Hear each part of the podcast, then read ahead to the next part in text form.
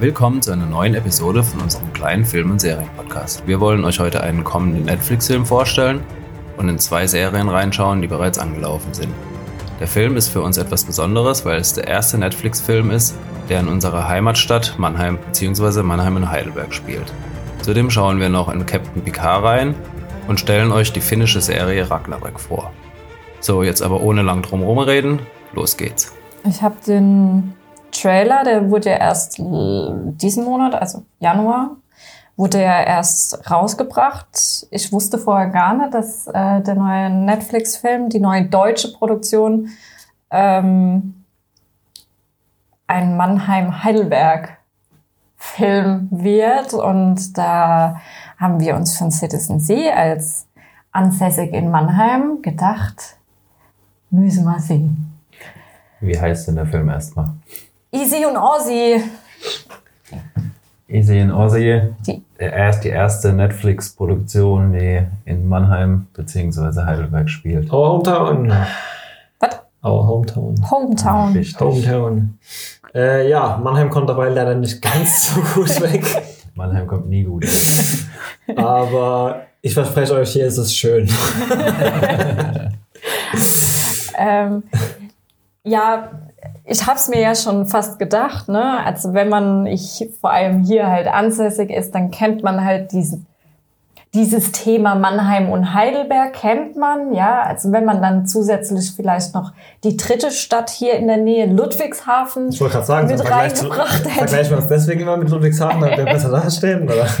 Ähm, dann wäre das ein bisschen anders gelaufen. Definitiv. Aber natürlich, klar, also Heidelberg ist ja auch irgendwo eine internationale Stadt, ist ja eine große Unistadt, ist eine große Medizinstadt dass dort dementsprechend das äh, Brutto... Ein bisschen mehr Grün und äh, Bruttoeinkommen. Ja, und man darf halt auch nicht vergessen, natürlich hat man auch in Heidelberg äh, bestimmte Ecken, die bestimmt im Vergleich zu manch anderen Mannheimer Ecken extrem beschissen sind, ja. Ja, auf dem Berg. Ja, auf dem Berg vielleicht jetzt.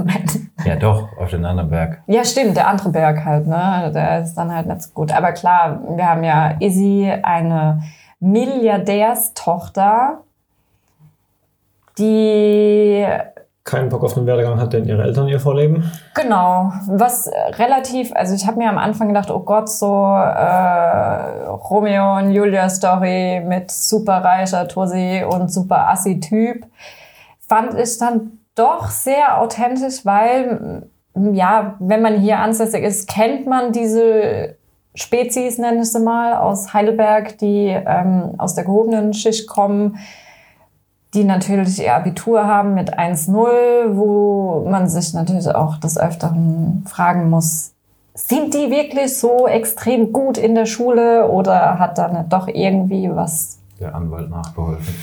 nachgeholfen. Wie, wie im Fall von unserer Easy. Genau. Genau, unterm Strich möchte die gute Dame ja liebe, viel lieber Koch werden und hat sich auch schon eine Kochschule in New York rausgesucht, an der sie gern ansässig wäre. Und liegt dann immer wieder mit ihren Eltern im Clinch, weil die halt viel lieber hätten, dass sie ihr Abi ordentlich fertig macht, was sie eigentlich kaum hinbekommt und dann BWL studieren sollen. Ne? Ja. Klassisch. klassisch. Das ist genau. aber halt auch wirklich klassisch. Klassisch ne? Werdegang. Ne? Äh, sie hat da extrem wenig Bock drauf, kriegt sich deswegen immer wieder mit ihren Eltern in die Haare und ähm, bei einem von diesen Streits entscheidet sie dann mal mit, einer, mit ihrer besten Freundin nach Mannheim auszubüchsen. Vorher wird natürlich gecheckt, ob sie auch den Taser dabei haben, damit sich Mannheim sicher bewegen kann als Frau. Du, ich kann mir aber halt auch vorstellen, dass das ähm, mitunter auch so wahrheitsgemäß ist. Also ich war sowohl in Heidelberg als auch in Mannheim schon feiern beispielsweise. Und wenn du zum Beispiel in Heidelberg feiern gehst, ja, ganz klassisch, untere Straße kommt ja auch kurz im Netflix-Film vor, dann ist es schon so, dass das das sind ganz andere Menschen, ja. Und da ist es auch echt so, 70 Prozent der Studenten sagen, ich studiere BWL, wo ihr denkt, ja, okay, gut. Ähm, die anderen 30 Prozent studieren Medizin, haben Augenringe bis zu den Knien, wo du dann halt auch wirklich merkst, okay, die studieren Medizin, die armen Säue. Und ähm, das sind aber auch so teilweise, klar, wenn die jetzt da aus der gehobeneren Schicht kommen, aus Heidelberg, die triffst du dann auch nicht in Mannheim. Vielleicht mal auf ein Konzert, irgendwas Spezielles, aber die gehen natürlich noch seltenst in Mannheim feiern, weil die wahrscheinlich eher so ein bisschen unter sich bleiben wollen. Und Mannheim natürlich wahrscheinlich auch aus dem Blick von der gehobeneren Schicht aus Heidelberg ein bisschen assi dargestellt wird. Ja gut, das haben wir gerade so die, es gab einige Bereiche hier in der Gegend, die auch einen ziemlich schlechten Ruf hatten, so in unserer Jugend. Das hat sich in den letzten Jahren aber, finde ich, schon ziemlich gut gemacht. Aber, nicht, aber wenn man sich unsere Clubszene anguckt oder so, dann ist der immer noch sehr underground und sehr düster und aber sehr geil. Also egal, was ihr für eine Musik hört in Mannheim, werdet ihr definitiv bedient. Egal, ob das Metal Mhm. sei oder, oder äh, Elektro sei oder sonst irgendwas. Hier nur wieder mal R&B oder so. Ich glaube, Ja. nur Rap kommst du hier nicht weit mit. Na doch, also diese, diese Ja, ja, mittlerweile nicht. Ja, wobei selbst da Heidelberg eher die erste Anlaufstelle war. Kommt nicht irgendwie Torch oder so aus Heidelberg? ja die, die alte äh, Heidelberger Gang quasi, der Torch, ähm, also Advanced Chemistry, die Steel Ja, Twins genau, und so weiter. Waren als Heidelberger. Ja, was Mannheim dafür zu bieten hat, ist einen ganzen Haufen Assis scheinbar laut im Film. Und einer davon der ist unser guter Ossi, aka Oscar oder andersrum, der ähm, sich versucht in der Mannheimer Boxszene zu beweisen, wo auch immer die hier ansässig ist. Ähm, und das ist ein großer Traum, während er versucht, die total ähm, in den roten Zahlen stehende Tanke seiner Mutter irgendwie zu stützen, äh, ist eigentlich nach Frankfurt zu gehen, um Profiboxer zu werden. Aber kommt halt hier nicht weg, weil halt die entsprechenden Umstände seiner Mutter, die halt nichts gelernt hat und einfach Ja. halt sich immer und wieder in Schulden für den Tanke stürzt, weil sie auch nicht wirklich die beste Businessmanagerin ist.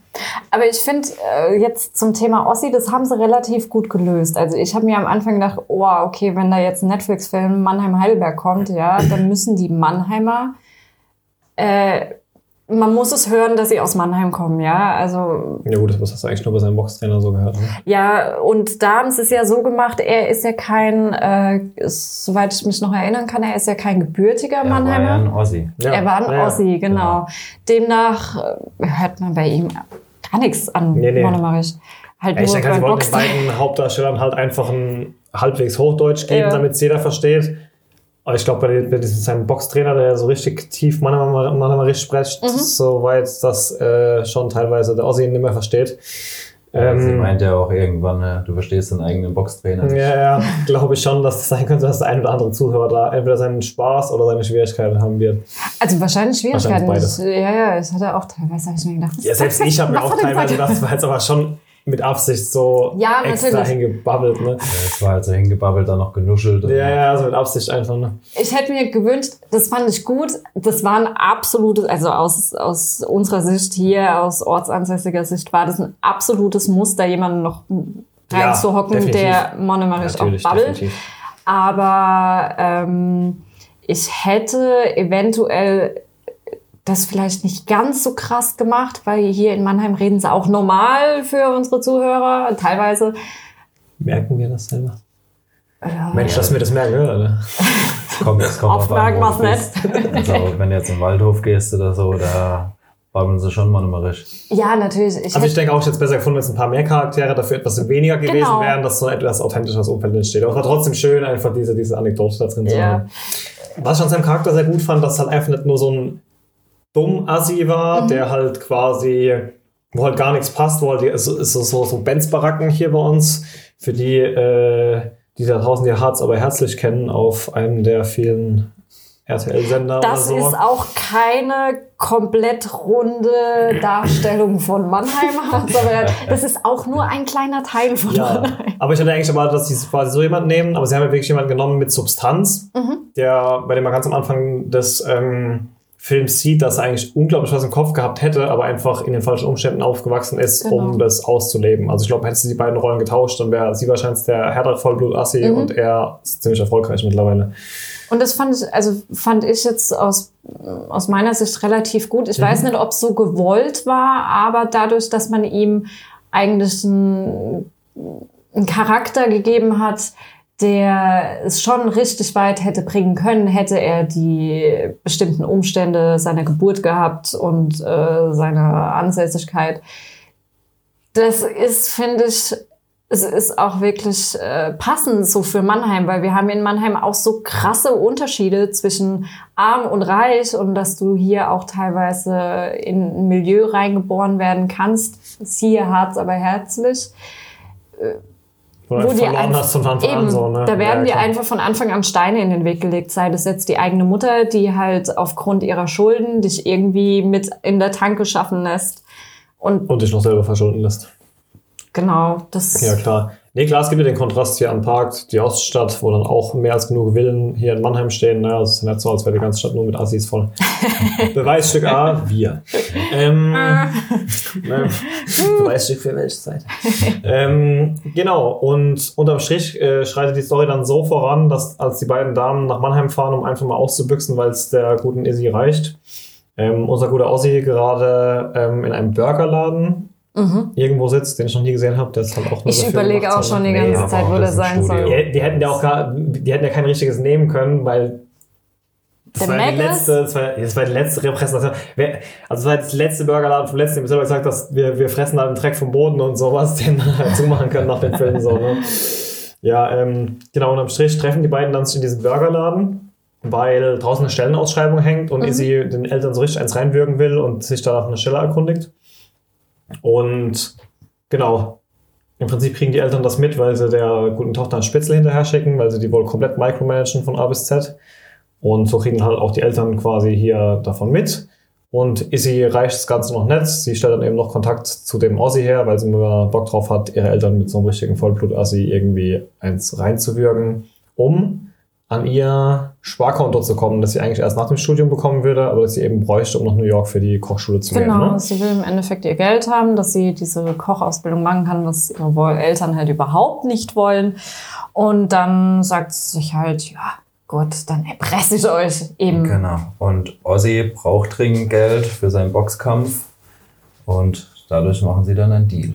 Genau, also das ist auch das, ich hatte ein bisschen Angst im Vorhinein. Ich meine, man kennt diese 085, für mich sind es so 90er Jahre Teenie-Liebesfilme, wo der eine halt den anderen ausbeutet wegen irgendeiner Wette oder was auch immer was und im Endeffekt verlieben sie sich dann doch. Ja. Und ich hatte Angst, dass es so wird. Fand es dann allerdings ganz gut, dass sie von Anfang an gegenseitig zueinander gesagt haben, okay, ich mache das für dich, du machst das für mich, wir beuten uns gegenseitig aus, wir gegenseitiges Geben und Nehmen und dann ist auch Schicht im Schacht. Ne? Ja. Das fand ich sehr gut gemacht. Ja, Und es war jetzt auch nicht Also generell, ich fand, der Film hat, war im Endeffekt viel besser, als der Trailer vermuten lassen. Ja, also auch Ja. eine richtige äh, Teenie-Romanze ja, irgendwie genau, erwartet, also, aber wie ich auch im Vorfeld schon gemeint habe, ich habe so einen Schweighöfer, äh, Schweiger-Film irgendwie erwartet Mhm. gehabt. Aber ich musste teilweise echt laut lachen. ja, wir hatten hier und da ein bisschen Herz dabei, Ja. aber unterm Strich war es einfach eine gute Komödie slash Drama so, ne? Ja, also es war auch Dramedy. wirklich eine, mal wieder eine deutsche Komödie. Normalerweise deutsche Komödien, die, ja, da werde ich nicht mit warm. Absolut nicht. Vor allem, weil die meisten halt so Schweighöfer-Schweiger-Style sind. Das ist nicht mein Humor, aber diesmal, hab, ich musste echt lachen. Die Frage ist halt nur, inwiefern ist das dann halt der, der Mannheim-Bonus, weil es halt ich hier denke, da gedreht wird ist. bei uns schon so ein bisschen Natürlich. Lokalpatriotismus mitspielen, dass man halt mal dem Film schon mal Vorschusslorbeeren gibt quasi. Ja, ja, ja. Wüsste ich nicht mal, weil eigentlich müsste wirklich so, so, so übertrieben mies, wie wir da wegkommen in diesem Film, müsste man eigentlich mit einem Grund Hass an die Tatsache rangehen. Aber ich fand es halt einfach nur witzig. Vielleicht, weil man halt weiß, dass es halt nicht so ist und dass es halt einfach übertrieben dargestellt ist, so, um in diesem Kontrast zu, zu Heidelberg halt. Aber ich habe es auch an, an keiner Stelle den Film irgendwie äh, böse genommen, dass wir da so komplett durch den Dreck gezogen werden irgendwie. Naja, aber es, ich muss schon zugeben, es gibt halt so ein paar Sachen, das, das werden halt nur, wahrscheinlich Mannheimer werden darüber schmunzeln oder halt Heidelberger. Das sind halt so Kniffe, die sie da eingesetzt haben, damit halt alles ein bisschen ästhetischer wirkt, wie zum Beispiel, sie fahren von Heidelberg nach Mannheim und fahren dann über die Brücke in Ludwigshafen, also für Auf der die, anderen Seite. Für die Zuhörer, das, das passt überhaupt nicht, weil das ist wo ganz anders und da kommt man eigentlich nicht lang. Sieht zwar dann schöner aus im Film und es sind halt so Sachen, die haben mich dann halt schmunzeln lassen, weil Ja. ich denke, äh, Ist ja eigentlich so dieses Place-Picking. Ich meine, am Anfang sieht man ja beide Orte in der Vorstellung von dieser Mhm. Erzählerin, die das erzählt. Und da hast du ja, ich meine, in Heidelberg gibt's genauso abgeranzte Stellen, in Mannheim gibt's wunderschöne Parks und sonst irgendwas. Naja, aber trotzdem wird halt in Heidelberg da irgendwie der Ri- Richtung Odenwald gezeigt, die ganzen Villen, schön begrünt und alles. Und in Mannheim zeigen sie dann den Containerhafen, den einen Dönerstand, der irgendwo im Industriegebiet steht und, äh, keine Ahnung, was das dritte noch war, die Mittelstraße der Neckarstadt oder so. ja, im Übrigen ist es nicht der beste Dönerladen in Mannheim. Wir haben hier wirklich richtig gute Dönerläden. Das muss man schon sagen. Zum Beispiel Alis Gemüsedöner ist tipptopp. Der kriegt hier einen Döner mit Grillgemüse. Und äh, ja, dieser Container-Döner unter irgendeiner Brücke in irgendeinem Industriegebiet. Ich weiß nicht ob der halt existiert. Ja, es sieht halt, ja, muss man halt auch schon dazu sagen, es sieht halt so klassisch Mannheimerisch aus. Ne? Also mm, würde man mir sagen, ey, da Irgendwo hinten in unter der irgendwo. Brücke ist der beste Dönerladen, würde ich sagen, ja, kann ich mir gut vorstellen. Ich meine, wir haben da hinten den beste, besten Ich wollte sagen, Burgerladen. irgendwo mitten in der Industriestraße. Der beste Burgerladen in Mannheim sieht ungefähr so aus wie der Ja. Dönerladen. Und- Ja, ansonsten zur Story eigentlich gar nicht so arg viel mehr noch verraten, oder? Ich meine, das Ganze läuft dann halt dahin, wie wir schon angedeutet haben, nimmt seine teilromantischen Züge an, aber auch seine Bittersweet-Momente irgendwie. Ähm, es stellt- setzt sich auch mit Klassik, klassischen ähm, ah, nennt- mit, mit, mit, dem, mit dem Opa dann quasi, also einfach mit Generationskonflikten auseinander. Genau, der Opa, der 14 Jahre, also sein Opa saß irgendwie 14 Jahre im Knast und der wird dann auch relativ früh des Films wieder aus dem Knast geholt und dann muss man dem Opa halt erstmal beibringen, dass man halt jetzt Migranten sagt und nicht irgendwas anderes. Und äh, ja, lauter so Dinge. Ja, ich fand es generell, ich fand die Charaktere, da fand ich Izzy und Ossi fast noch am lieblosesten, wenn man sich die ganzen anderen Charaktere anschaut, wie zum Beispiel dieser Opa oder der beste Freund oder die, die Eltern von Izzy. Ich finde, da steckte viel Herzblut dahinter, diese Charaktere so nicht nur authentisch zu machen, sondern denen eine Hintergrundgeschichte zu geben, teilweise klar kann man sich mit denen vielleicht jetzt nicht so auseinandersetzen oder sich mit denen identifizieren. Ich weiß jetzt nicht, wie es ist, wenn man 14 Jahre im Knast ist. Aber man hat das Gefühl, dass man hier jetzt nicht nur einfach irgendwelche dahingeschriebenen Charaktere hat, sondern man hat Menschen, die bestimmte Vorgeschichten haben, die bestimmte Sachen erlebt haben und die halt ihre Wünsche, ihre Hoffnungen haben, wie zum Beispiel auch der Opa, ne? Und das, ich fand ihn wirklich, der Opa, der Opa ist super. Ich habe mir am Anfang gedacht, oh Gott, nee, also ich brauche diesen Charakter jetzt eigentlich nicht, aber der hat Ja, das ist dazu echt gepasst. witzig. Ja, Ja, So, kleiner Eminem in äh, Ü80. ja, quasi. naja, muss man schon zugeben, hier in Mannheim im Knast, da werden die Rapper von morgen geboren, egal wie alt sie sind. Epic Rap Battles of History, oder wie war das? Ja, der Opa war schon toll. Der Opa war echt toll. Gut, Ja, dann was kann man denn noch zu dem Film sagen? Ja, äh, Ja, im Vergleich zu anderen deutschen, ihr habt ja in letzter Zeit ein paar mehr deutsche Netflix-Produktionen jetzt gesehen als ich zum Beispiel oder auch, ähm, also bei diesen Serien, wo es dann dieses, äh, wo dann so drei, vier Ländern gespielt. Mhm. Ja, also die, wenn man sich jetzt mal die Dramaturgie des Films anschaut, ja, also du hast eine gewisse Storyline, du, äh, es läuft auf etwas hinaus, dann kommt so im letzten Drittel kommt halt noch mal kurz der Twist und es könnte doch alles schief gehen und im Endeffekt, hm, na, ist es dann vielleicht doch nicht so oder es ist so. Das ist schon klassisch, aber der Mehrwert ist natürlich für uns einerseits, es spielt halt in bekannten Locations und man kann sich halt als Ansässiger wirklich damit identifizieren, mit den Sachen, die dort angesprochen werden. ja, es ist halt leider so, ne? Wenn der Opa da dann durchgeht und erklärt kriegt, was jetzt ein Hipster ist, dann denkt man sich, ja, so das ein oder andere Mal läuft man schon durch den Jungbusch und sagt, ah, du Hipster. Ja, was ich nicht gebraucht hätte, wäre die Erzählerin nochmal im Outro. Das fand ich irgendwie völlig unnötig. Und Ja, es war halt so ein Abschluss. Es hat so angefangen, dass man es dann auch so hat enden lassen, ja. Ja, aber dann, das, was er erzählt hat, war halt so, wo ich mir dachte, äh, also ich fand es einfach ein bisschen komisch, hat mir so ein bisschen Mhm. das Ende, habe ich einfach nur das Stirn gerunzelt zum Schluss hätten sein müssen, aber ansonsten, ja, eine wirklich runde Sache und wirklich, ich bin kein Fan von deutschen Produktionen. Ich gucke wirklich verdammt wenig Filme in letzter Zeit, sondern eher meine Serien und ich war, ich hatte anfänglich auch meine Schwierigkeiten, mich darauf einzulassen, aber ich war schon nach kurzer Zeit eigentlich da gut drin in der ganzen Sache. Also die Dame, die die Issy spielt, heißt Lisa Vicari. Die kennen wir erst aus wenigen Produktionen. Die größte ist Dark, also auch die Netflix-Produktion, die Serienproduktion aus Deutschland, die auch ganz gut ist. Ich finde sie, ich finde sie schon sehr gut. Ich fand sie in Dark einen Ticken besser. Aber natürlich ist es halt eine sie Serie. auch eine stärkere Charakterrolle. Ja, es mal so. natürlich.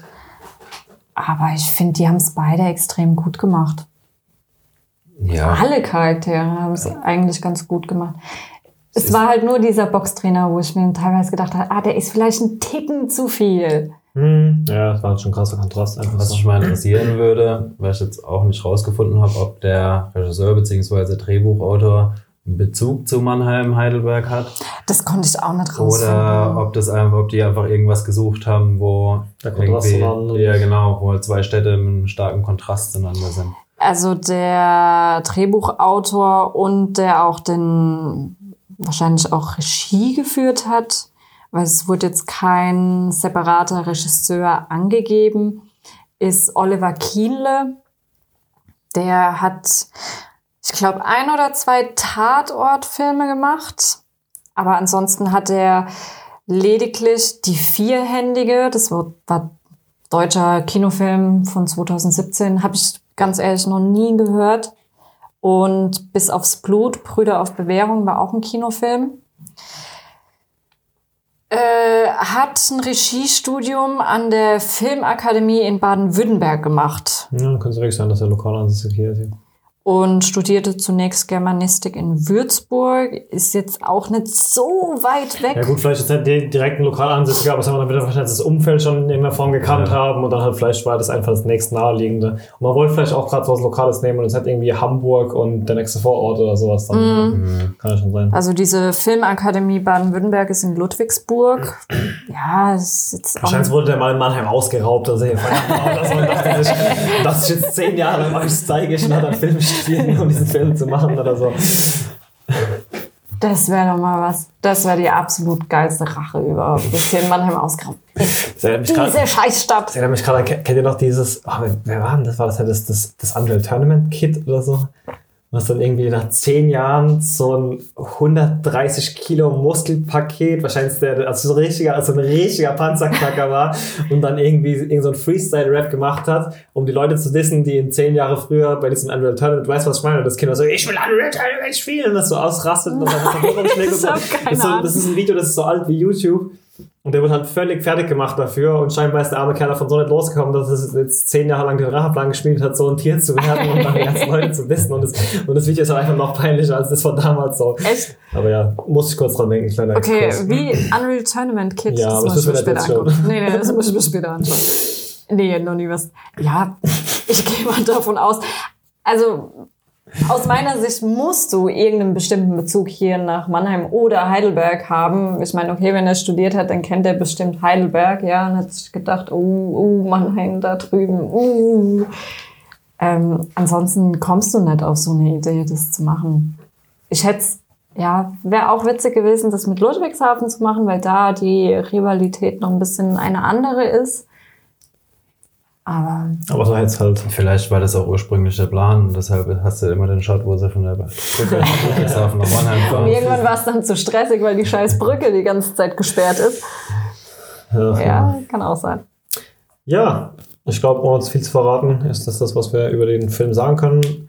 Riskiert einen Blick, ähm, gibt ihm eine Chance für gute 20, 25 Minuten. Ab dann solltet ihr einschätzen können, ob es was für euch ist oder Mhm. nicht. Am Anfang ist halt viel dieses High Society-Geschnösel. Also am Anfang sieht man halt viel easy.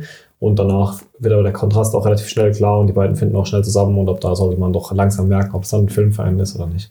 Ja, also es wird deklariert als Liebeskomödie. Das, Im Endeffekt, ja, es geht halt irgendwie um Liebe, es geht halt, es ist eine Komödie. Aber Und jetzt kommt der altbekannte Spruch dafür, dass es eine deutsche Produktion ist. Ich hatte meinen Spaß Ja, mit dem Film. definitiv. Und das habe ich mit einer deutschen Komödie so gut wie nie. Ja, das war. Leider. Ja, Okay, dann weiter zur Hochglanzproduktion. Hochglanzproduktion. Ja, ich muss zugeben, ich habe ja schon fast ein bisschen Angst, über diese Serie was zu sagen. Ne? Ja. Weil da wir würden ist. gerne einen Disclaimer vorher aussprechen, dass wir keine Diskussion in irgendwelche Richtungen befürworten Bitte tötet uns nicht. und selber sehr, sehr unbedarft sind, was das ganze Thema angeht. Die Rede ist von Star Trek und zwar der aktuell anlaufenden Serie Picard. Picard. Ja. Vorweg. Bei mir ist es so, ja, ich bin mit Star Trek ähm, aufgewachsen. Es war allerdings nie eine Serie, die ich jeden Tag brutal gesuchtet habe, sondern wenn es halt lief, lief es halt nebenher, muss ich zugeben. Die alten Filme, Nemesis und wie sie alle heißen, die sich mit äh, Du Picard, jetzt schon Next. Generation da gesehen, allerdings nicht im Kopf Nicht mitgeschnitten. So, äh, nicht mitgeschnitten, nicht abgespeichert. Ich bin Was wir unterm Strich sagen wollen, um uns noch weniger, äh, noch mehr Feinde zu machen, wir haben nicht wirklich viel Bezug zu den alten Star Wars Wir sind Produktionen, keine äh, Star Trek zu äh, Produktionen. Von daher, was aber auch dann den positiven Vorteil bietet, können wir die Serie wirklich jetzt einfach in einem komplett neu losgelösten Licht betrachten. Uns fehlt natürlich so ein bisschen der Blick, das Ganze zu vergleichen mit den früheren Produktionen. Da sind wir gerne auf euer Feedback gespannt. Ähm, aber primär, sehr diplomatisch. ja, oder? Ja, Also es spielt auf jeden Fall 20 Jahre nach Nemesis. Mhm. Ähm, äh, Captain Picard ist im Ruhestand und lebt auf seiner Wei- Chateau Picard. Chateau Picard, genau, auf seiner Weinranch. Das nennt man Weingut. Weingut, genau. In der Weinranch. Weinranch. Wurde Flaschen peitscht. Uh, wir machen uns keine Freunde. Und äh, verbringt eine Zeit mit Keltern seines Weines. Mit seinem Doggo. Genau. Und äh, ja, dann äh, taucht irgendwie so ein. Äh, ich weiß es nicht, ob das alles einen Bezug hat, das ist das Problem. Also ich habe mir auch die Serie jetzt angeguckt, ohne irgendwas vorher zu wissen. Ähm, ich habe nicht mal gewusst, dass es irgendwie 20 Jahre nach ähm, Nemesis spielt. Und äh, habe mir im Nachhinein dann irgendwie noch ein paar Videos angeguckt und habe gemerkt, also für mich in dem Moment, wo ich es mir angeguckt habe, war es für mich stimmig, es hat gepasst. Und äh, dann im Nachhinein habe ich gesehen, was ich alles nicht gerafft habe. also ich finde, es heißt zwar, also bei allem, was ich jetzt gehört habe, heißt es ist nicht sonderlich einsteigerfreundlich, Ja. aber zumindest ich für mich habe jetzt einfach so die Gegebenheiten als gegeben angenommen und äh, fand die Serie eigentlich so gut, wie Ich sie ist. Also ich konnte, ich konnte so einsteigen quasi. Ähm, äh, dass ich halt viel kleine Hinweise und äh, was weiß ich nicht verstanden habe. Ist klar, ist mir dann noch deutlicher geworden. Aber ja, also ich meine, Wie ist das Feedback online generell? Also ist der Bezug eher positiv zu sehen, dass viel Bezug genommen wird, oder ist es irgendwie im Kanon gar nicht schlüssig? Oder Mm, Also was ich jetzt gesehen habe, wurde eigentlich, oder was ich jetzt gehört habe, wurde es eigentlich sehr positiv Ja. aufgenommen. Okay. Also die Serie ist auch, was ich jetzt gesehen habe, auch sehr gut. Also vor allem ne, Sir Patrick Stewart. Ach, dem da, da, der, er der, nichts falsch machen, ja. der kann Ja. nichts falsch machen. Der muss einfach nur da sein und Earl Grey trinken und dann hat er schon gewonnen. ähm, interessanterweise habe ich auch heute, glaube ich, rausgefunden, dass der schon über 80 ist. Ja, ja. Das ist echt krass, ne? Wie gut sich manche Leute schon über konservieren 80, als können. wir den das erste Mal als Kind gesehen haben. gefühlt so. Ähm, ja, Star Alt. Trek. Äh, Wein konserviert auf nein, Earl. Grey. Earl, Earl Grey und Earl Wein. Grey. Ich habe mal irgendwann vor Jahren ein Interview mit dem gelesen, dass er jeden Tag Earl Grey trinkt. Und anscheinend, ja, konserviert es so ein bisschen. Auf jeden Fall. Star Trek Picard ist eine, also läuft hier in Deutschland auf Amazon Prime, ist, äh, wie ich auch schon äh, mir gedacht habe, eine Produktion von CBS All Access. CBS All Access hat auch äh, die ja, neue, in Anführungszeichen, Star Trek-Serie Discovery gemacht, die hier auf Netflix läuft. Die lief letztes oder vorletztes Jahr, nee, 2018 lief sie an. Ne? 2018? Ja. 2018 lief die an.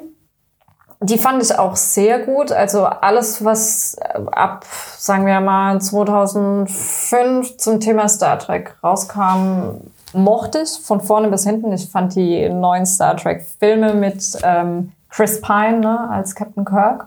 Mhm. Er ist Chris Pine. Fand ich super geil. Mhm.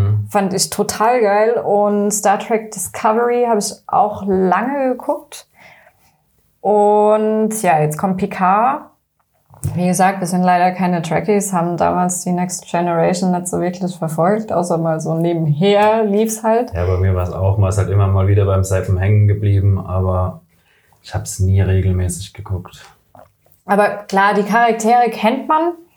Man kennt zum Beispiel, zum Beispiel noch den Kommandant Data, Kommandeur, Kommandant, was auch immer. Data ist Kommand. dieser Androide, der auch bei PK eine große Rolle spielt. Und das ist, äh, das fand ich auch bei Discovery und auch bei den neuen Star Trek Filmen. Und leider können wir halt jetzt den Vergleich ziehen wir jetzt lieber zu den neueren Sachen. Das fand ich schon immer sehr gut bei Star Trek, dass die diese dass sie interessante Themen aufgegriffen haben, die auch, obwohl es Science Fiction ist, und das ist halt, Star Trek ist in meinen Augen klassischer Sci-Fi, sind es immer noch Themen, die auch in, in unserer Welt von Relevanz sind, sei das jetzt künstliche Intelligenz, sei das andere Spezies, die halt flüchten und was wir jetzt im PK halt so ein bisschen haben mit mhm. den Romulanern. Und ähm, wir haben zwar noch nicht viel geguckt von Star Trek PK, aber das, was ich bislang gesehen habe, fand ich schon sehr gut. Und ich habe definitiv Bock, mehr zu sehen. Ich finde es gut, dass es nichts, also bislang nichts Episodisches ist, sondern dass es wirklich eine Metastory ist, dass sie ähm, probieren, den Zuschauer den Einstieg, obwohl es halt natürlich Star Trek, Picard, ja, ähm, kennt man halt noch von früher, den Einstieg so ein bisschen erleichtern, auch für Neulinge, die absolut gar nichts damit zu tun haben. Ich finde, auch wenn du nie was von Star Trek geguckt hast, kannst du mit der Serie jetzt anfangen. Wir haben vorhin die Story unterbrochen bei äh, der hat ein Weingut und dann passiert irgendwas so. und dann sind wir abgeschweift. Wie geht's da? Also was genau passiert denn jetzt in der ersten Folge, die wir jetzt schon sehen konnten? Stimmt, da gibt's ein Mädchen, die äh, freut sich, weil sie hat einen Studienplatz irgend sowas. Sie darf an einer Akademie studieren gehen und wird kurzerhand in ihrem Apartment angegriffen. Ihr Freund stirbt dabei. Und sie kann sich zur Wehr setzen, obwohl man merkt, dass sie mit der, auch, dass sie sich zur Wehr setzen kann und das sehr erfolgreich und sehr gut. Äh, das schockiert sie doch so ein bisschen, dass sie auf einmal so komische Fähigkeiten hat. Und sie kriegt dann quasi so, ja, wie vom inneren Auge sieht sie dann Picard. Okay. Und er macht sich dann quasi auf die Suche nach ihm. Also sie sieht ihn dann äh, in einem Interview und äh, ja, sucht ihn dann auf sein äh, Weingut auf. Mhm. Und äh, Picard kommt sie auch irgendwie ein bisschen vertraut vor und äh, er forscht dann ein bisschen nach.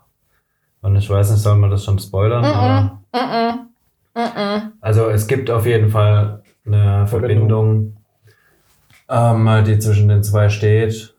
Aber ja, viel mehr würde ich jetzt auch nicht sagen. Also die, was man eventuell noch erwähnen sollte, das habe ich jetzt im Nachhinein auch ähm, noch gehört oder besser gesagt gelesen, dass es ähm, noch einen Kurzfilm gab, mhm. der quasi zwischen Nemesis und Captain Picard spielt. Children of Mars heißt der, glaube ich. Okay. Und äh, da geht es darum, dass ähm, der Mars, da ist eine quasi Supernova. Eine, Pro nee, eine Produktion von der Sternenflotte. Mhm.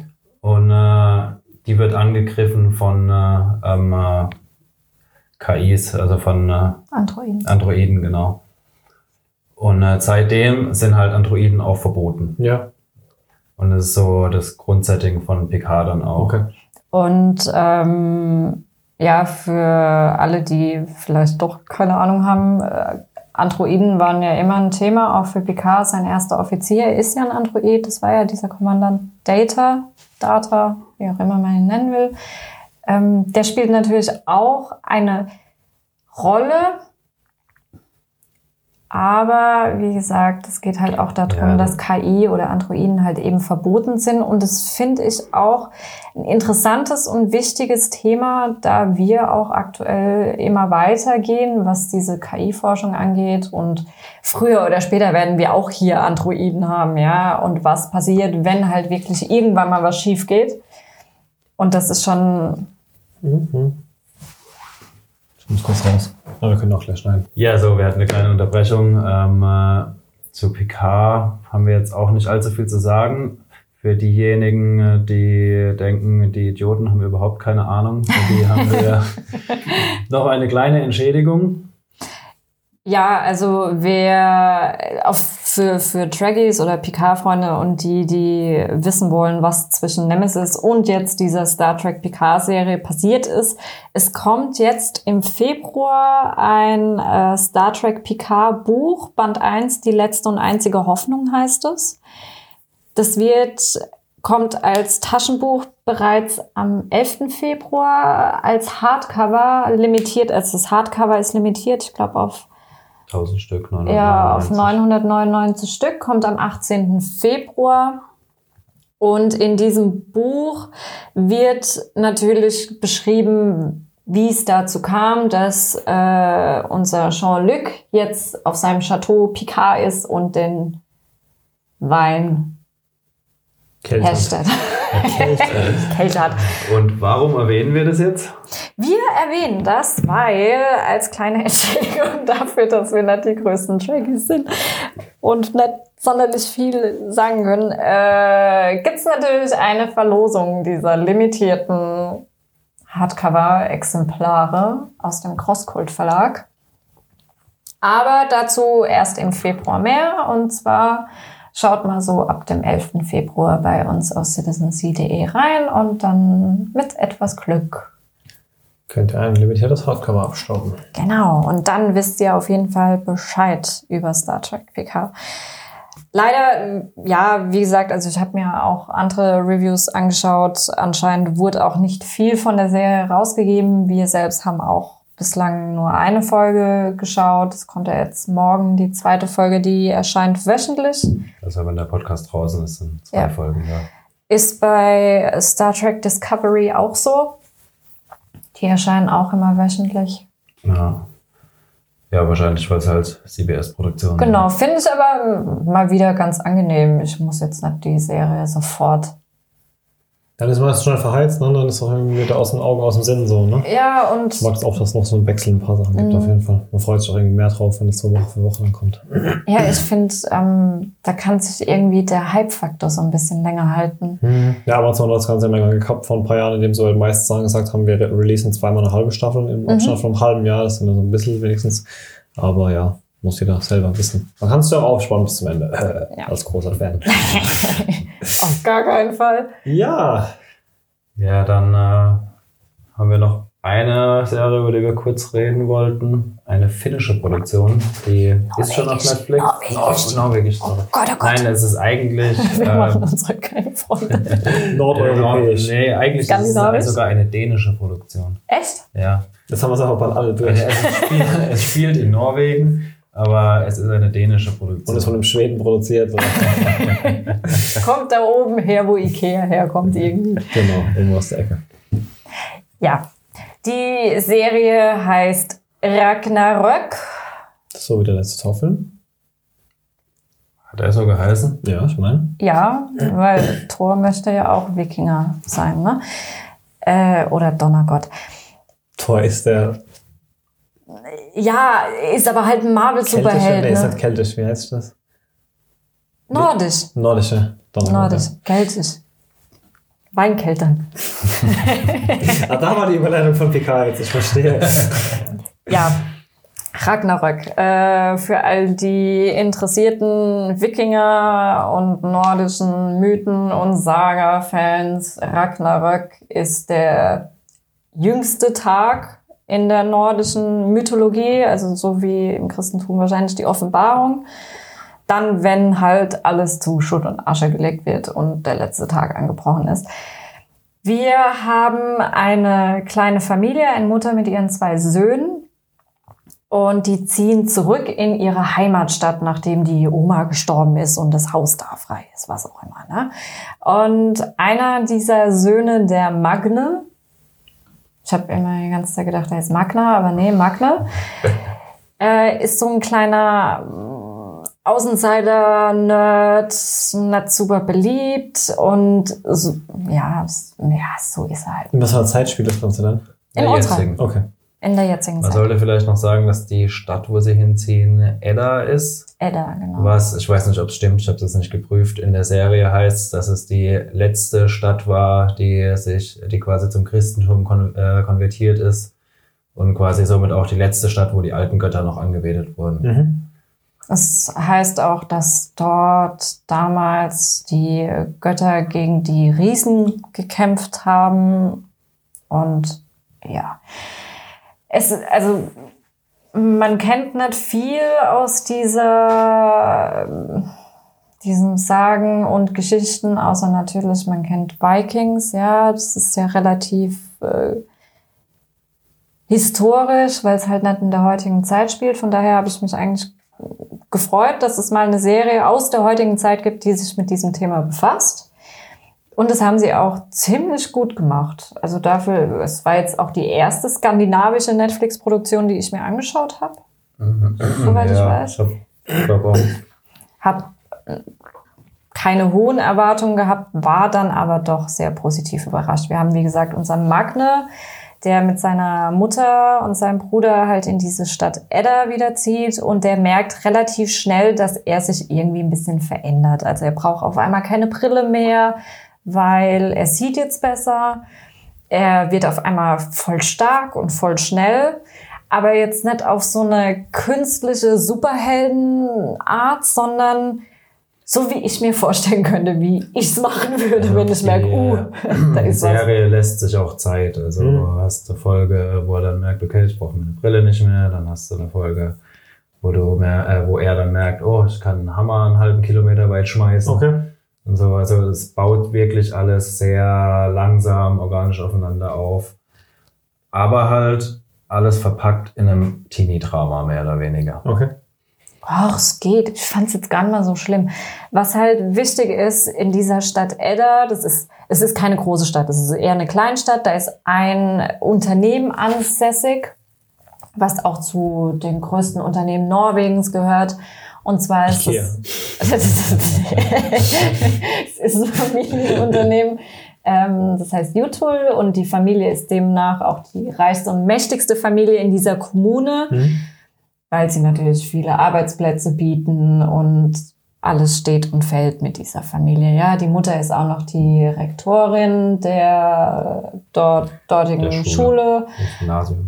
Die zwei Kinder dieser Familie sind die, Die beliebten Rich Kids halt. ja, so in etwa. Und Die Heidelberger. Die Und genau, er ähm, findet halt nicht sonderlich schnell Anschluss. Er hat, er freundet sich mit einem Mädchen an, mit der Isolde, die auch so ein bisschen so ein Außenseiter ist, extrem in Richtung Fridays for Future geht, also dann dort auch, dort ist ein Gletscher in dieser Stadt, dort immer hochgeht, Wasserproben nimmt und ähm, halt diese Firma Jutul dafür verantwortlich macht, dass das Wasser verschmutzt ist, Fische sterben. Also es hat schon einen sehr interessanten und wichtigen Bezug auch zum Thema Klimawandel.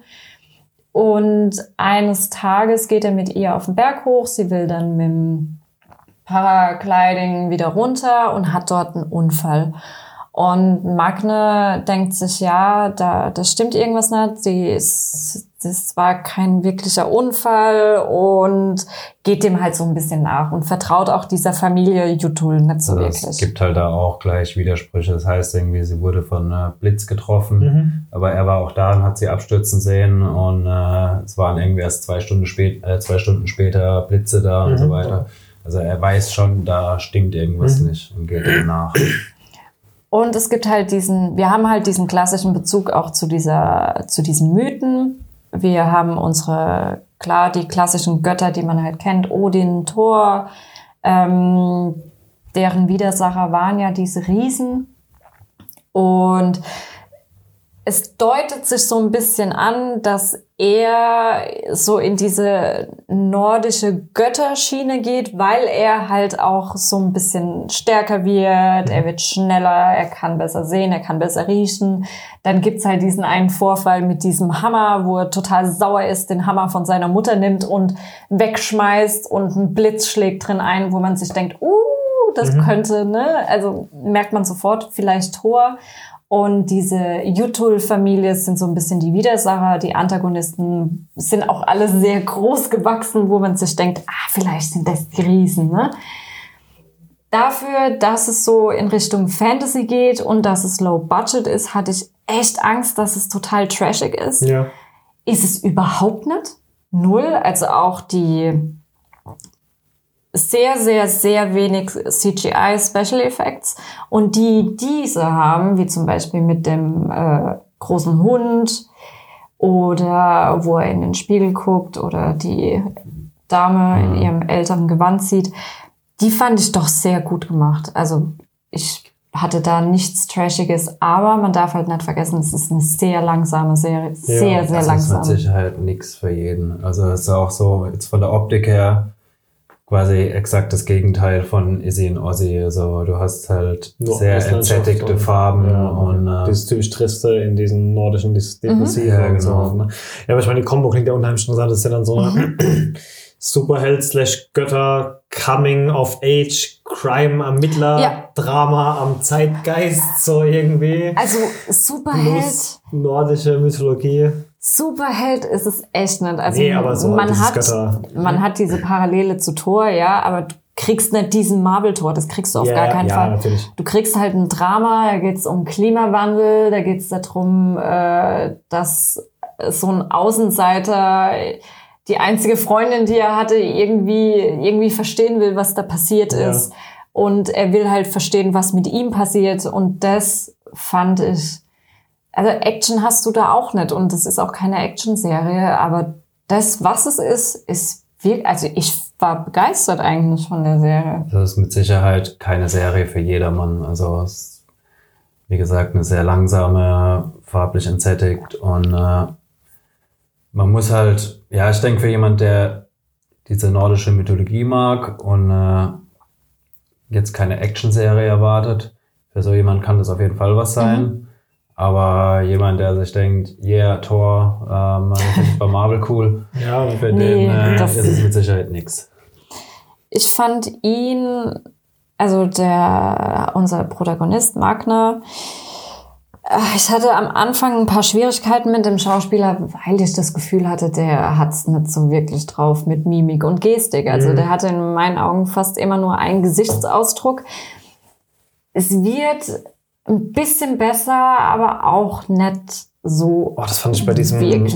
farbigen Kitty-Superhelden, was auch so langsam war, dieses Drama mit diesem Haus am See und so. Wo die Ah, Mutter- der Racing Dion. ja, genau, das den fand ich ganz grauenhaft, den Schauspieler auch so total plastisch und oh. Aber ja, also wenn man diese, diese Mythologie mag, ist es auf jeden Fall eine super Serie, die man sich mal anschauen kann. Man kriegt keine Action, es ist eher Drama. Ich fand aber diesen, diese Verbindung, die sie gesponnen haben zwischen dieser Mythologie in unsere heutige Zeit und es dann noch geschafft haben, wichtige Themen mit reinzubringen, wie zum Beispiel den Klimawandel oder was passiert, wenn du in einer Kommune, was es ja überall gibt, äh, wirklich gegen die mächtigste Firma gehen willst, ja, also das ist nicht so einfach, mal ganz davon abgesehen, dass es eine mächtige Firma ist, steckt da halt noch viel mehr dahinter. Das sind super viele Arbeitsplätze.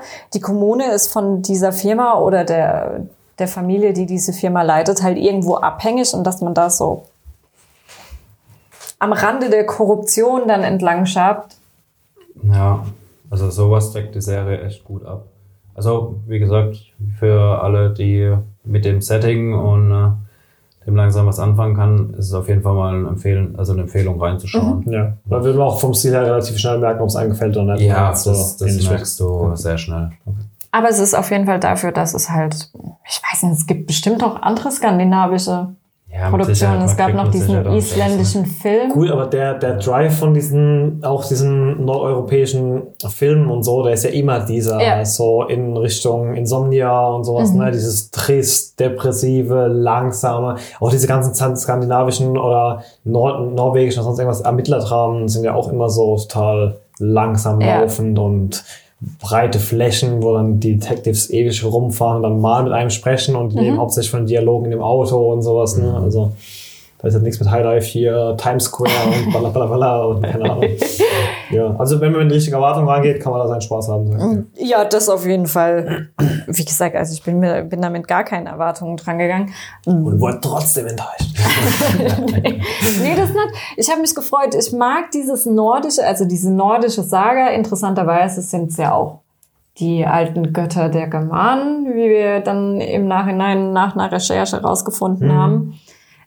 Finde ich super interessant, weil dieses Thema wurde in meinen Augen noch nicht zu Genüge ausgeschlachtet. Wir haben es klar in Vikings, aber das ist halt eine Wikinger-Serie, ja. Die haben halt keinen Ja, vor allem wenn es dann halt ähm, authentisch auch dort gedreht oder halt eine Produktion aus diesem Land ist, ja noch was anderes, wie wenn halt jetzt Marvel kommt und hier, ich bin Thor, Blitz, Blitz, Bang, Bang. Und dann ist auch wie Blocksberger. Aber ja, halt dann quasi vielleicht etwas authentischer auch das Ganze rüberbringt, auch wenn es natürlich Fantasy Ja. ist in dem Fall. Es gibt einen interessanten Charakter und zwar der, der Bruder von Magne, der auch so überhaupt null Ähnlichkeit mit ihm hat. Ja, so ein kleiner Schmächtiger mit schwarzen Haaren, der so ein bisschen assi ist und dann wieder so, ah, mein lieber Bruder, ich bring dir was zu essen und dann ihm irgendwie wieder eins reinwirkt, wo man sich schon so kurz, also wenn man die Marvel-Filme kennt, ne, sich kurz da denkt, an einen bestimmten Charakter erinnert. oh, ist das Thor und Loki? Oder, also der Charakter, den fand ich richtig gut. Ich finde auch den einen Sohnemann dieser mächtigen Familie, der hat in den ersten vier Folgen, ja, in den ersten vier Folgen hat er auch eine krasse Charakterentwicklung durchgemacht, wo die ersten zwei Folgen hast du dir gedacht, oh, dieser dumme Volldepp, ja, kann der bitte nicht einfach irgendwie verschwinden oder sterben? Und jetzt so am Ende, wo der sich dann auch so ein bisschen verliebt, denkst du dir so, oh, vielleicht mag ich ihn doch als Charakter. Also, da sind schon Charaktere dabei, die sind ausgereift, die sind gut. Ja. Und die haben Substanz und ey, ich war eigentlich, guckt's euch an, die Serie. Da habe ich schon Schlechteres von Netflix gesehen. Ja. Das war zum Abschluss. Na gut, dann sind wir, glaube ich, durch mit den Themen für heute. Ja. Waren doch einige Empfehlungen dabei. Wie gesagt, bei, dem, bei der ersten konnten wir den Lokalpatriotismus halt so ganz rauslassen. Aber eigentlich ist es ein Zuspruch für euch, dann erst recht zu gucken, weil wenn wir, so wie wir da durch den Dreck gezogen wurden, den gut fanden, dann müsst ihr den auch gut finden.